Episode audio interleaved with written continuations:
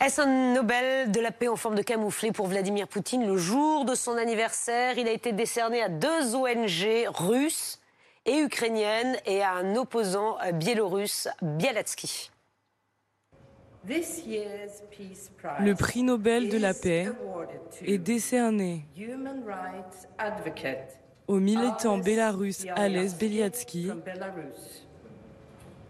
à l'ONG russe Memorial et au Centre ukrainien pour les libertés civiles.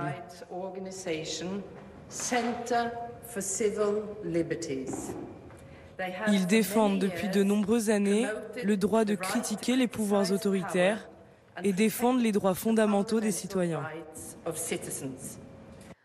En quelques mots, Patrick, qui sont les trois lauréats de ce Nobel de la paix?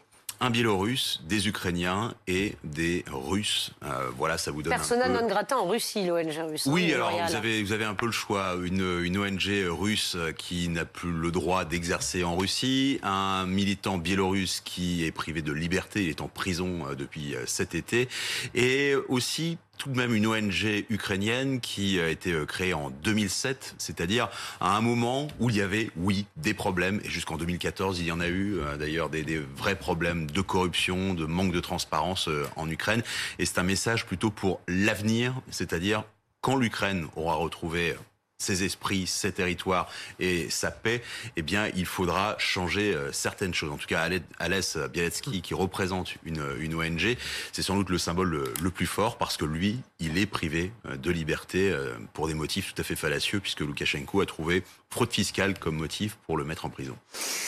Emmanuel Dupuis, euh, c'est d'abord l'ONG russe donc persona non grata en Russie.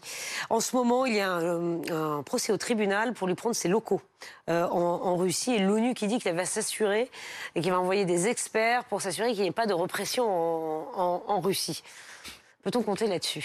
Oui, alors ça paraît un peu compliqué d'envoyer des experts sur le territoire, sur un territoire souverain qu'est la Russie, étant donné que les autorités russes ont fermé à peu près tout ce qui pouvait les gêner médiatiquement l'ONG Memorial en est une, Novaya Gazeta en est un autre, dont était le, le patron, euh, dont le patron a été honoré par le prix Nobel Dimitri Muratov l'année dernière. Donc l'ONU est dans son rôle. Euh, en fait, il s'agit des représentants de l'ONU sur place. L'ONU ne va pas envoyer une mission. Car de toute façon, la Russie n'accepterait pas que cette mission soit sur place. Donc c'est du narratif, du narratif diplomatique. C'est une façon pour Antonio Gutiérrez de rappeler euh, que l'ONU n'a pas forcément été si active pour empêcher le conflit, mais que les agences de l'ONU sont, elles, très actives pour en apaiser les tourments.